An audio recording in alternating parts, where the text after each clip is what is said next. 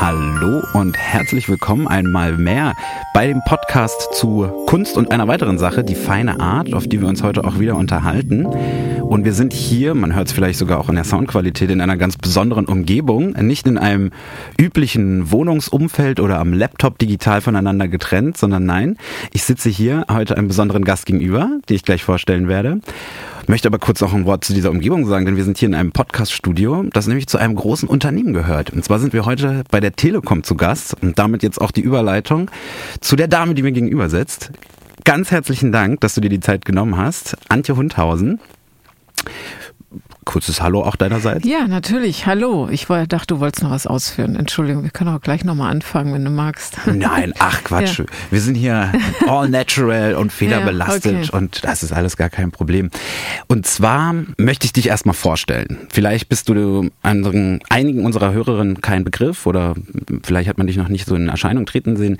Du wurdest mir vorgestellt auf jeden Fall mit den Worten, das ist die Chefin von der Kunstsammlung der Telekom. Du bist seit über 20 Jahren auch bei der Telekom, wenn genau, ich richtig liege. richtig, ja. Mhm. Und bist also in verschiedensten Leitungspositionen gewesen zwischen Kommunikation, IT, Brand Experience, also Vice President Brand Experience ist momentan, glaube ich, der Titel deiner genau, Position. Ja. Und dem ist eben auch diese Kunstsammlung, die Telekom Art Collection, mit angebunden. Genau. Und da wollen wir heute auch ein bisschen reintauchen. Also das Thema dieser heutigen Folge ist Kunst und Unternehmen oder eigentlich auch Kunst- und Unternehmenssammlung hätte es sein können, ein bisschen genauer. Aber vielleicht können wir das heute, sage ich mal, so ein bisschen abstrahieren, das Thema, und da mal reintauchen, was es da überhaupt für Zusammenhänge gibt und wie es überhaupt kommt, dass ein Unternehmen eine Sammlung hat und was dabei deine Rolle ist. Zunächst mal aber, weil wir es uns auch seit der ersten Folge dieser zweiten Staffel angewöhnt haben, würde ich dich gerne auch fragen, wenn wir über Kunst sprechen oder wenn du über Kunst sprichst, ganz persönlich, was ist es, woran du da denkst? Also was ist es, was sich hinter dieser Kunst verbirgt? Also Kunst ist ja ein sehr breiter Raum und was ich besonders an Kunst attraktiv finde, dass es ein Raum ist, wo man äh, über Emotionen, über gesellschaftliche Entwicklung, über ja das, was in der Natur, was was auf der Welt passiert, ganz anders reflektiert, visuell, aber auch natürlich akustisch und so weiter. Also es ist für mich ein ein extrem freier kreativer Raum. Du hast auch selber ich habe mal in deine Biografie ein bisschen reingelunzt. Du hast auch selber mal Kunst studiert oder Kunstwissenschaft, Kunstgeschichte? Ich habe Musikwissenschaft, Kunstgeschichte und ja, das waren die Schwerpunkte, habe ich studiert, genau. Sammelst du selber auch Kunst? Ich sammle Kunst, natürlich nicht so wie äh, hier in der Unternehmenssammlung, aber ich habe eine hohe Affinität zu Kunst, genau. War schon immer ein Thema bei mir. Das, das Musische ist mir sehr in die Wiege gelegt worden. Ah ja. Und also, wenn ich mal so offen fragen darf, hast du dann auch irgendwie einen Musikkunstschwerpunkt, wenn du sammelst oder wenn du dich mit Kunst auseinandersetzt? Oder? Ich bin immer sehr stark den zeitgenössischen Künstlern, äh, ja, die folge ich und die begeistern mich so im Jetzt und was da auch mich so in den, in den Jahren, in meinen Lebensphasen begleitet hat. Da habe ich immer einen Bezugspunkt und immer auch ein Kunstwerk, was dann ähm, meine Wohnung oder vielleicht auch andere Räume bekleidet, wo ich irgendwo auch eine Geschichte zu erzählen erzählen kann. Okay. Ich glaube, wir werden heute die ein oder andere Geschichte hoffentlich haben. Ich bin ja auch so ein kleiner Geschichtenerzähler. Fangen wir doch mal an, vielleicht mal um einen ganz groben Überblick zu verschaffen. Also, wir sitzen jetzt, wie gesagt, im Telekom-Gebäude und es gibt hier eine Telekom-Kunstsammlung, die Telekom Art Collection. Die hat auch einen Schwerpunkt also zu osteuropäischer Kunst und, wenn ich mich nicht Zeitgenössische äh, osteuropäische und südosteuropäische Kunst. Äh, wir haben vor 2010 diese Sammlung aufgebaut. Hintergrund war, dass ich, wie gesagt, mein Background hast du ja gerade erwähnt, als Musikwissenschaftlerin und Kunsthistorikerin und vor allen Dingen verantwortlich für Gestaltung von Räumen, äh, große Auftritte, Markenerlebniswelten schaffen, Retail-Design, aber eben auch das, den Hintergrund mit diesem Kunstkompetenz gefragt wurde, ob ich nicht Lust hätte, die Kunstwerke, die wir hier hatten, mal in Ordnung zu bringen, mal auf eine inhaltliche Ausrichtung zu setzen, weil das war bisher, waren das sehr wertvolle Kunstwerke. Also wir hatten Penck, wir hatten ähm, oder haben Merz, Mario Merz, Neo Rauch, den Gurski. Also wir haben so einige Werke hier gehabt und ich habe dann aber äh, gesagt, ich würde gern das neu aufsetzen und da wir in Osteuropa und Südosteuropa auch viele Ländergesellschaften haben und dieser Raum noch nicht so von Sammlern frequentiert ist, haben wir zusammen auch mit ein paar ähm, Kuratoren extern entschieden, dass wir uns in diese Richtung ein, also sehr einzigartig, es gibt es bisher nicht in Deutschland, so eine Ausrichtung, weil viele haben sich in den letzten 20 Jahren mehr mit westlicher Kunst beschäftigt. Und jetzt ist das gerade jetzt ist es extrem, extrem relevant und gerade mit Eiserner, Eiserner Vorhang und was so in der Welt passiert, besonders im letzten Jahr mit der Invasion in die Ukraine. Da können wir da, ähm, haben wir sehr viel sehr viele Positionen, sehr viele äh, Künstler, die sich sehr da mit dem Thema schon jahrelang auseinandersetzen. Ja. Kann ich mal fragen, weil es mir vorhin, glaube ich, aufgefallen ist, habt ihr auch gerade zufällig eine Arbeit geliehen an das Albertinum in Dresden? von ähm, Lesia Chamienko. Das ist so eine Skizzenarbeit genau. vom, auf dem Maidan. Ja, ne? Weil genau. da, da ist ja. gerade auch diese Ukraine-Ausstellung. Genau, das ist von uns, genau. Ja. Cool. Ja. Also übrigens auch die erste Ausstellung ukrainischer Kunst in ganz Europa.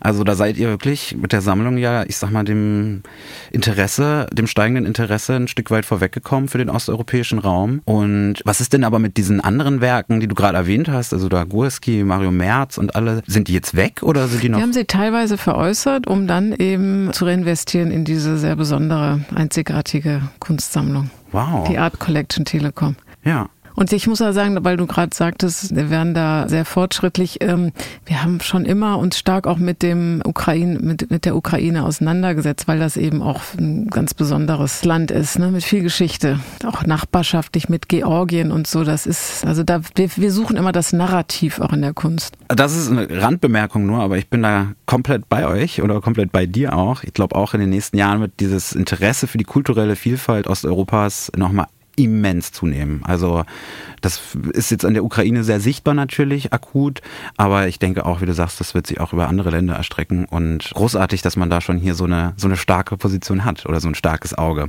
Das heißt, es wurde vorher schon auch Kunst gesammelt. Also bevor jetzt sozusagen Genau. dieser Schwerpunkt Ja. festgelegt Mhm. wurde. Was ist denn überhaupt die Motivation, warum Unternehmen Kunst sich ankaufen? Oder was ist, was ist der Hintergrund dafür, dass es da schon diese Arbeiten gab? Es gibt da ganz, ganz verschiedene Zielsetzungen, sehr unterschiedlich. Einmal sammeln Unternehmen Kunst, einmal um sich kulturell zu engagieren, um aber auch nach innen gewisses Kulturverständnis zu vermitteln an die Mitarbeiter, aber nach außen hin auch für die Kunden einfach Plattformen zu schaffen, wo man sich über Kunst auch eine Brücke der Kommunikation bildet. Und ich denke, wir haben ein sehr, sehr starkes und wir sind ja ein sehr großes Unternehmen auch, dass wir eben stark uns da sozial und gesellschaftlich engagieren. Und es gibt auch den Arbeitskreis Corporate Collecting, ACC, wo sich sehr, sehr viele, das sind an die 36 Unternehmen, da sind wir auch Teil von, zusammengefunden haben, inklusive Stiftung, wo, wo wir genau dieses Thema immer besprechen, auch die Förderung, das Sammeln, das Bewahren und Vermitteln von Kunst, vor allen Dingen die Vermittlung von Kunst sehen wir als ganz wichtiges Element, weil das teilweise von den Schulen gar nicht und von den Bildungsstätten so vermittelt werden kann, einfach auch aus Ressourcengründen, die, die Knappheit, die da, die da ist. Und wir wollen das, diese Lücke auch füllen. Das ist für uns einfach ein, ein ganz wichtiges Medium. Da rennst du ja bei mir auch wieder offene Türen ein. Also ich komme ja tatsächlich aus der Kunstvermittlung und äh, habe das auch schon immer in allen Projekten, egal ob kuratorisch, Projektmanagement oder so, immer hochgehalten. Die Manifesta macht das übrigens auch sehr gut. Die haben ja wirklich eine ganze eigene Abteilung geschaffen, die mittlerweile fast genauso einen Stellenwert einnimmt wie die künstlerische Leitung. Was ist denn ein Beispiel also für so Kunst- oder kulturvermittlerische Programme? Unsere Vermittlung ist vor allen Dingen, dass wir unsere Kunstwerke, die 300 Kunstwerke, die wir haben, dass wir die auf Reisen geben. Wir arbeiten sehr stark mit Institutionen, Museen zusammen, mit Galerien, haben unsere eigenen Programme und Plattformen auch und wollen diese zeitgenössischen Künstler und Künstlerinnen eben auch zeigen in der ganzen Welt, vor allen Dingen auch in Europa primär, um dort eben auch an unterschiedlichen Orten da eine Vermittlung zu starten und damit zu zeigen, was es an wertvollen Künstlern gibt. Und wir laden dann auch nicht nur äh, die normalen Besucher, Kunstinteressierten ein, sondern schaffen auch sehr viele Plattformen für Schulen, für eine breite Öffentlichkeit. Wir wollen es zugänglich machen. Also unser Ding ist unserer Kunstsammlung, einen Zugang zu eröffnen, der nicht nur den Kunstbeflissenen möglich ist.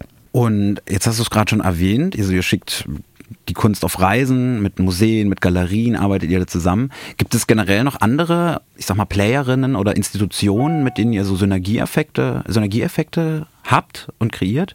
Ja, wir sind seit drei Jahren machen wir dieses Art Science Residency Programm der Ars Electronica. Hintergrund ist, dass wir vor vier Jahren, fünf Jahren, vor allen Dingen ich gesagt habe, wir müssen als Technologieunternehmen müssen wir auch diesen neuen Medien, die mit mehr integrieren, weil überall liest man über künstliche Intelligenz, was macht das mit uns? Und da ist Kunst natürlich ein unglaublich wichtiger oder der Bereich ganz wichtig, weil die da nochmal ganz anders das den menschlichen Faktor mit reinnehmen oder was macht die künstliche Intelligenz mit dem kreativen Prozess. Und wir haben, wie gesagt, vor vier Jahren entschlossen, diese Art Science Residency Programm mit der Ars Electronica aufzusetzen, um jungen Künstlern, die sich dann bewerben, beworben haben, die Möglichkeit zu geben, mit Technologie, mit, also mit Universitäten, zum Beispiel die erste Stipendiatin hat mit dem Robosystem von der Technischen Universität in, in Linz gearbeitet. Und dann mit unserem Zutun, also wir sind dann praktisch die, die die Technologie, das Digitale mit reinbringen, plus Wissenschaft, plus ihre, plus den Künstler, dass man da drei, drei bis sechs Monate einen Raum schafft, wo man sich mit vielen Dingen auseinandersetzen kann. Und rausgekommen ist ein, äh, ein Sprachassistent, aber der jetzt nicht der klassische Sprachassistent ist, sondern eine Installation Not Allowed for Algorithm, wo dieses Thema sehr kritisch hinterfragt wurde und auch wie mit, mit künstlicher Intelligenz er praktisch weiterentwickelt wurde und man sah, was macht es eigentlich? Wie kann man sich eigentlich diesen manipulativen Kräften teilweise, weil es ist ja ein Sprachassistent nimmt dich ja auf und beobachtet dich, kann man sich da wieder Freiräume schaffen? Vielleicht bleiben wir direkt bei dem Zukunftsthema, auch wenn ich da eher gegen Ende, glaube ich, hingesteuert wäre, aber jetzt passt es schon perfekt dazu. Du sagst es schon, vor fünf Jahren meintest du, dass ihr euch genau, neu ausrichten ja. Mhm. müsstet. Mhm. Generell, also was hat denn, ich sag mal, die Technologie, der Technologiefortschritt und KI würde ich, glaube ich, gleich nochmal in einer separaten Frage behandeln, aber okay. dieses ganze Thema Gut. der künstlichen Intelligenz ist dann natürlich auch nochmal verändern.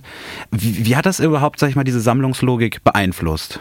So neue Technologien? Ja, ich meine, unsere Sammlung geht über Malerei, über Zeichnung, über Fotografie, über künstliche Intelligenz, dann natürlich auch einfache Videoinstallation. Also für uns ist das eine ganz, äh, ist, wir sind nicht einmal, wir sind da nicht festgelegt, sondern und wir für uns war es relativ selbstverständlich. natürlich, dass wir jetzt in diesen digitalen Raum auch mehr reingehen, weil wir sind einfach äh, durch durchs Leben ja geprägt, durch Smartphone, durch, durch das, was Digitalisierung ausmacht. Und es ist nun mal die Realität. Und wir müssen einfach, äh, wollen damit eben auch schauen, wie sich das, die Gesellschaft, auch diese, diese Vielfalt durch digitale Medien, wie sich das wieder verändert und, und wie man einmal Räume schafft, die, die ganz aus, neue Ausdrucksmöglichkeiten geben. Und damit, glaube ich, zwangsläufig müssen wir zu dem Thema KI kurz mal überleiten. Ähm, wie ist deine Einschätzung? Wie wird diese gerade neu aufbrechen, also was heißt neu aufbrechen, ist ja eine Technologie, die uns eigentlich schon seit auch Jahrzehnten begleitet, aber die einfach gerade eine unfassbare Fahrt aufnimmt. Meinst du, das wird auch sich nochmal stark auswirken auf jetzt die aktuelle Sammlungspolitik? Ich glaube, KI wird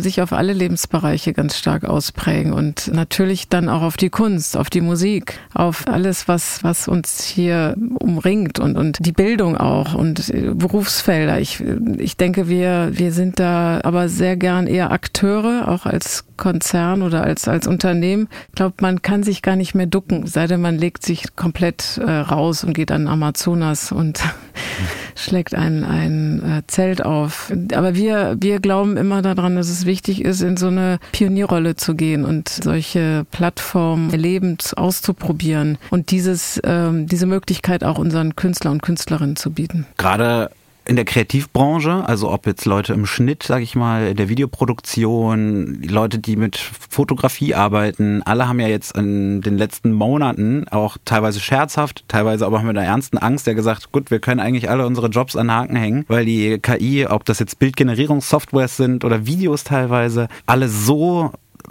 schnell lernen und so schnell auch produzieren, dass er, ich sag mal, schon ein ganzer eine Welle auf jeden Fall durch die Szene gegangen ist. Meinst du, es wird auch eine KI geben, die dann die perfekten neuen Werke für die Sammlung auswählt? Oder ist das was, was dann trotzdem noch irgendwie ein menschliches Element braucht? Ich denke, das ist ein Hilfsinstrument. Es wird uns helfen, äh, vielleicht ein bisschen äh, schneller und, und vielleicht Dinge zu entdecken, die wir nicht so, ähm, so vielleicht vor zehn Jahren so schnell entdeckt haben. Ich denke aber immer, dass es auf jeden Fall äh, wir als Kuratoren oder als Vermittler eben da ganz stark die letzte Instanz sind, die guckt, was es mit einem emotional macht, ne? Weil das ist ja kein, kein sachlich technischer Raum nur. Und damit sind wir die auch Kunst. schon. Damit ja, wollte ich gerade sagen, damit sind wir ja beim Kern der Sache, beim interessantesten. Was sind denn die Faktoren? Also nach welchen Parametern oder nach welchen Gefühlen wählt ihr denn aus? Ja, also wir sind, ähm, wir gehen nicht in die Breite, wir gehen in die Tiefe. Wir haben, äh, als wir die Sammlung aufgebaut haben, haben wir erstmal uns mit einer Handvoll Künstler und Künstlerinnen beschäftigt. Die, unter anderem einer der ersten Ankäufe war Aniska Polska, die dann auch den Preis der Nationalgalerie gewonnen hat und im Hamburger Bahnhof ausgestellt hat. Die ist dann ex also wirklich ganz rasend äh, bekannt geworden mit ihren Videoinstallationen. Aber uns ist es einfach wichtig, dass äh, wir glauben immer, wie ich eben schon sagte, dass es das das Narrativ? Was, was für Geschichten werden dort erzählt? Wir begleiten diese Künstler und Künstlerinnen gern oder haben die auch ausgesucht dahingehend, welche Qualität steckt dahinter? Was ist, ähm, was ist das, was sie reflektieren? Was ist diese kulturelle Vielfalt, die da mit reinkommt? Und wir sind jetzt auch zeitweise haben wir auch bewusst Künstler der mittleren Generation mit reingenommen, weil wir gemerkt haben, da ist nochmal ein anderer Hintergrund, was so die Erfahrung mit dem Kalten Krieg, mit all dem, was passiert ist und was, wie die jüngeren zeitgenössischen Künstler jetzt wieder eine Verbindung herrschaft, also so generationsübergreifend der Künstler. Also uns ist es wichtig eben, das und dann eben Europa, vor allen Dingen den ost- und südosteuropäischen Raum ganz stark abzubilden. Und was, was unbewusst bewusst passiert ist, dass wir ein ganz ausgewogenes Verhältnis haben zwischen weiblichen und männlichen Künstlern. Also ist ja jetzt sehr ähm, im Trend divers und, und äh, es ist nicht nur Trend, es ist ja etwas, was sich zum Glück immer stärker manifestiert. Und wir haben, äh, weil wir einfach auch überzeugt waren, dass da sehr viele starke Künstlerinnen waren, haben wir uns auch mit denen extrem äh, beschäftigt und gesagt, die passen hervorragend in unsere Sammlung und durch diese diese autokratischen Gesellschaften, die in Osteuropa jetzt wieder zunehmen, haben wir gemerkt, da wird es wieder enger mit Diversität. Wir leben hier in Deutschland noch sehr entspannt. Ne? Wir können, das ist LGBTQ, ist in jedermann Munde, aber ich war letzte Woche noch in Krakau. Da wird schon gesagt, wir dürfen hier nicht immer alles so äußern, was uns, was möglich ist. Wir haben noch eine gewisse Beobachtung hier vom, von der Regierung. Nochmal um ein anderes Thema auch aufzugreifen, wenn jetzt Privatsammler, sag ich mal, befragt werden würde, oder wir haben es auch schon mit Privatsammlern gehabt, oder ich habe auch mit privaten Sammlern gesprochen. Manche haben dann auch, sage ich mal, wirklich wirtschaftliches Interesse als Wertanlage. Andere machen wirklich, ich sag mal, in ihrer Sammlung die Ausbreitung und Auffächerung ihrer Persönlichkeit und sammeln sozusagen Kunstwerke, die am stärksten sie emotional oder individuell repräsentieren. Gibt es bei euch so Momente, wo solche Faktoren, also klar, ihr habt ja auch den Auftrag, oder du auch habt den Auftrag, die Marke Telekom zu repräsentieren. Gibt es da manchmal Momente, wo sozusagen dieser unternehmerische Anspruch oder dieser Unternehmenssammlungsanspruch dem persönlichen Interesse irgendwie im Wege steht? Zum Glück nicht. Also wir haben da relative Freiräume und am Anfang wurden wir vielleicht auch hier und da kritisch begleitet, haben uns da aber solchen kritischen Punkten gut widersetzen können oder überzeugen können, dass, dass wir auf dem richtigen Pfad sind und haben mehr und mehr erkannt, dass es hier wirklich um eine Sammlung geht, die gesellschaftlich relevant relevant ist und nicht unter die Fittiche des Unternehmens gebracht worden. Was wir aber sehr machen, ist natürlich, wie ich es eben schon sagte, wir nehmen die Mittel, die der Technologie, Digitalisierung, die fügen wir mit ein, weil wir damit einfach auch die Geschichte der Technologie erzählen können zu der Frage noch, was denn mit den Werken tatsächlich passiert. Also sagst schon, ihr reisen rum, ihr werdet gezeigt, es werden Konferenzen, es werden andere Veranstaltungsformate oder auch Residenzprogramme quasi mit ausgespielt. Sind denn alle Werke die ganze Zeit unterwegs und rotieren oder gibt es irgendwo einen Ort, wo sie gesammelt sind? Also wir haben ein Archiv hier und wir haben natürlich auch einige Bereiche im Unternehmen, auch die wo, wo wir praktisch in unseren Büroflächen die Kunst ausstellen. Wir haben hier unten im, im Foyer auch einige Kunstwerke und unter anderem auch die Seifenskulpturen und dann auch einen Rundgang im Erdgeschoss. Wir nennen den den Art Collection Telekom Rundgang. Und dann hier nicht nur in Bonn, wir sind ja bundesweit und wir sind auch europaweit und auch in Amerika. Wir haben auch hier und da einzelne Werke dann in anderen Ländergesellschaften. Ja. Und kann man einfach vorbeikommen und sich die angucken? Also gerade die, die hier ist, die Ausstellung? Auf jeden Fall. Und wir bieten aber aktiv auch Führungen an für Mitarbeiter, aber auch für Externe, für Young Art Lovers heißt diese Serie, die wir sehr gern anbieten und, und vor allen Dingen, die auch sehr, sehr gut nachgefragt wird. Und würdest du sagen, steht ihr denn zu irgendjemandem in Konkurrenz oder seid ihr ein Leuchtturm ein unangetasteter. Wir sind mit der Ausrichtung, also gerade dieser Sammlung ost- und südosteuropäische äh, Kunst, zeitgenössische, sind wir schon einzigartig. Es gibt in Österreich noch eine Sammlung, die sich dahingehend ausrichtet. Interessanterweise, als wir vor 13 Jahren diese Sammlung aufgebaut haben, hat das Centre Pompidou, MoMA haben ähnliche Bereiche für sich auch entdeckt. Also es ist, glaube ich, ein Zeitphänomen gewesen auch, dass es genau der richtige Moment war, wo sich plötzlich dieses Thema Europa, vor allen Dingen dieser, dieser Bereich Bereich, dieser Kulturkreis, irgendwie für viele in Amerika, in Frankreich, in anderen Institutionen extrem als wertvoll und als wichtig angesehen wurde. Und zum Abschluss würde mich noch dein persönlicher Standpunkt oder deine persönliche Haltung interessieren. Hast du noch irgendwie große Ziele oder unerreichte Ziele oder große Ansprüche, was mit dieser Sammlung jetzt passieren soll in naher Zukunft oder in welche Richtung es gehen soll? Oder fahrt ihr einfach schon den besten Kurs aus deiner Perspektive? Ich, äh, wir fahren für die Mittel, die wir haben, fahren wir schon einen ganz guten Kurs. Ich würde mir noch mehr wünschen, dass man noch mehr Kollaboration mit vielleicht Akademien, Förderprogramme noch mehr reinbringt und anbietet für die, die Nachwuchsgeneration, dass man solche solche Programme noch mehr aufsetzt und vielleicht nochmal auch vielleicht eine große Ausstellung an einer bedeutsamen Institution, die vielleicht MoMA, da waren auch schon zwei, haben wir schon zwei Kunstwerke ausgeliehen. Also ich würde auch gern transatlantisch noch stärker damit auf Reisen gehen. Okay. Und da wäre ja die digitale Welt, sag ich mal, oder Metaverse, virtuelle Umgebungen, wären da ja auch eine, eine gelegene Chance. Genau, eigentlich. ja. Okay. Du, Antje, dann bin ich auf jeden Fall sehr glücklich.